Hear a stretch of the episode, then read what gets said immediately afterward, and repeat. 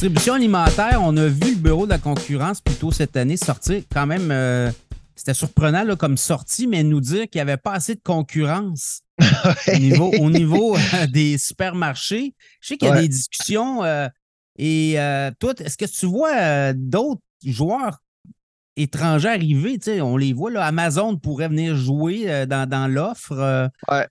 Et la demande. euh, Non, ben, Ama- Amazon qui a acheté euh, Whole Foods en 2017, je vais te dire une affaire. euh, cette, cette transaction-là de 14 milliards de dollars US en passant euh, a, a déçu pas mal. hein. Ça fait six ans. Ça fait six ans. Et si tu te souviens, à, l'époque, Pierre, il y avait une mobilisation contre Amazon au Canada. C'est là qu'on a commencé à avoir les click and collect. là. Tout le monde a décidé que le marché en ligne existait. Ouais. Et là, on devait faire quelque chose. Et puis là, ben, depuis ce temps-là, depuis la COVID a accéléré tout ça. On a vu beaucoup, beaucoup de, d'épiciers investir dans le marché euh, virtuel, mais du côté d'Amazon, ça va pas très bien. Là. On- la, part de marché d'Whole Foods a diminué aux États-Unis depuis l'acquisition de 2017.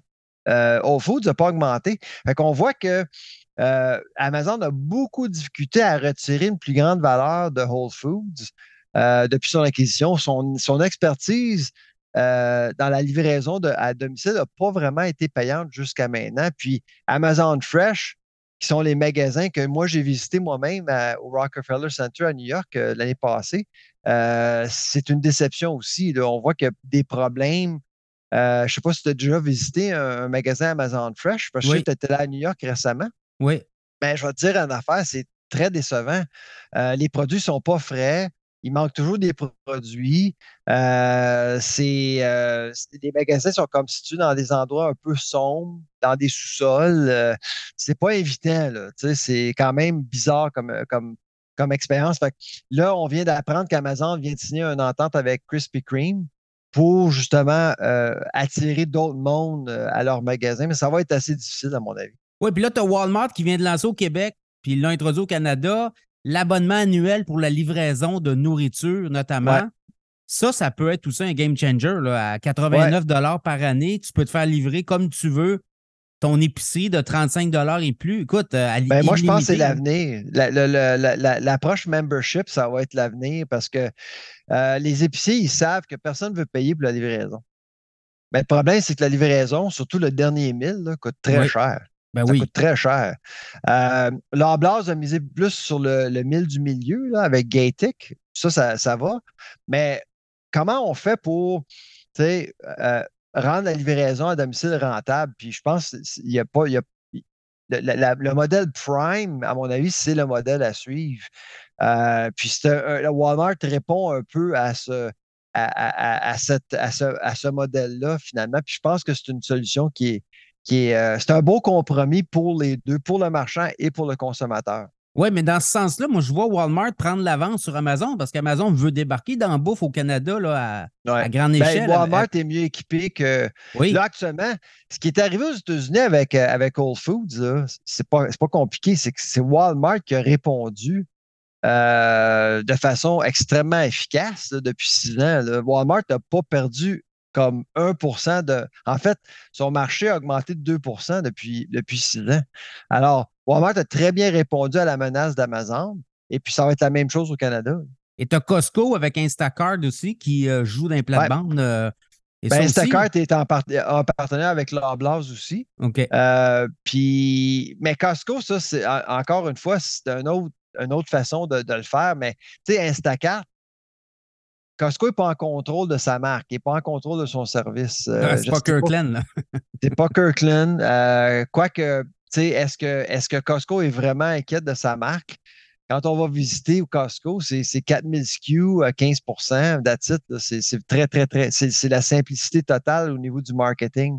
Oui. Fait qu'Instacat fonctionne bien, le mariage va bien, mais pour l'Oblast, moi, j'ai jamais compris pourquoi que fait affaire avec Instacat. Moi, je, je comprends pas parce que l'expertise de l'Oblast, c'est le choix du président, ce sont ses marques privées.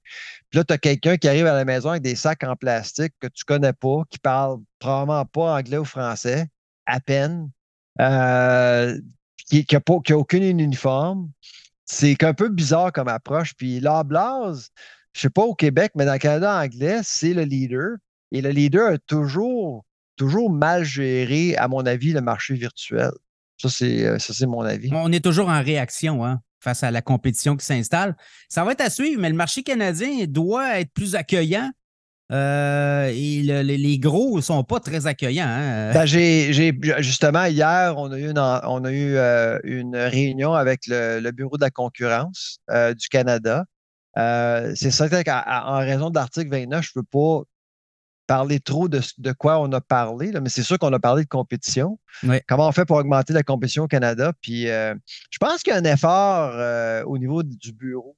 Je veux vraiment mieux comprendre euh, les tactiques, que ce soit au niveau municipal, provincial, fédéral. Tu sais, là, Pierre, là, quand tu arrives quand tu arrives là, avec tes grands sabots comme épicier dans un petit marché comme Château-Richer ou euh, je sais pas moi, à Lévis ou peu importe. Là. Tu sais, les conseils municipaux, là, euh, ils protègent le territoire. Là. oui, puis ils euh, protègent les gens qui sont déjà là. Hein, les mettons, mettons Lindell ou Aldi arrive là, à, à, Lévis ou à Sainte-Foy ou à, Beauport. Il faut que tu trouves un terrain. Là. Puis trouver un terrain, il faut que tu fasses affaire avec la ville. Puis la ville, tu vas voir qu'il y a il y a, du protectionnisme territorial au niveau municipal qui empêche les nouveaux arrivants. Alors, des compagnies comme Aldi puis Lidl, ils le savent. C'est pour ça que Target, pour pénétrer le marché canadien, a acheté Zellers. Walmart a acheté Woolco. C'est la seule façon de le faire. Alors, comment on fait pour arriver au Canada? Il faut acheter quelqu'un. On achète-tu Métro? Ben, Métro, euh, tu sais, ça serait peut-être. mais Métro, c'est un joueur régional. Hein, c'est pas un joueur national, c'est pour ça. Euh, il, a, manqué son coup avec ses fouets en 2013. Mais moi, je, moi, je trouve ça intéressant. Moi, j'ai, moi, j'ai l'impression, tu sais, soit Amazon s'organise mieux, euh, soit qu'Alimentation Alimentation Couche-Tard commence à développer euh, un, certaines capacités de distribution alimentaire au Canada et aux États-Unis, où on voit une compagnie qui est déjà installée aux États-Unis, comme Lidl, dit acheter un concurrent ou un joueur ici au Canada. Moi, je pense que ce sont les trois scénarios probables. Oui, et la politique étant ce qu'elle est, on le voit en France avec euh, qui voulait acheter Carrefour. Ça a été bloqué par les politiciens. je ne verrais pas pourquoi les politiciens du Québec ne bloqueraient pas une acquisition. moi, je vais te dire, euh, Pierre, quand je parle à des journalistes euh, dans le, Canada anglais, ils n'ont aucune idée de la dimension de, de Couchetard. Ils ne savent pas que Couchetard peut acheter l'Ablas trois fois. C'est une compagnie qui est immense. Oui, oui, non, immense. Oui, puis il génère beaucoup de liquidité. C'est ce qui fait sa force d'ailleurs. Euh, et moi, je verrais Couchetard acheter Métro, puis là, partir avec ça pour le, l'étendre euh, au Canada anglais, puis peut-être même aux États-Unis, mais ça se fait en plusieurs étapes, on s'entend. Là. C'est ça, exactement. Donc, c'est pour ça que, tu sais, c'est, euh, quand même. Euh, ça va être intéressant de voir comment vont les choses. Mais, comme j'ai dit, il y, a une chose que je peux dire, puis je l'ai dit dans les médias, c'est que, l'approche aux États-Unis est bien, différente qu'au Canada. On, quand on, étudie le niveau de compétitivité de certaines manières, a une, une acquisition qui, se présente, comme c'est le cas avec Kroger et Albertsons aux États-Unis, on va regarder vraiment là, en détail comment que les consommateurs vont être affectés euh, à Tallahassee, Floride, à New Haven, Connecticut, euh, à Madison, euh, Wisconsin. on essaie de vraiment comprendre de façon granulaire comment que la compétition peut changer euh, en raison de l'acquisition. Tandis qu'au Canada, quand, euh, quand Safeway était acheté par Sobeys ou quand Provigo était acheté par Loblaws en 98 ou même AIP par Metro en 2005, il n'y a pas grand monde qui en a parlé. On n'a pas politisé l'affaire, tandis que le Congrès américain, là, avec Kroger, là, sont vraiment, vraiment euh, sur, sur le diapason, veulent vraiment bien comprendre l'impact de cette transaction-là.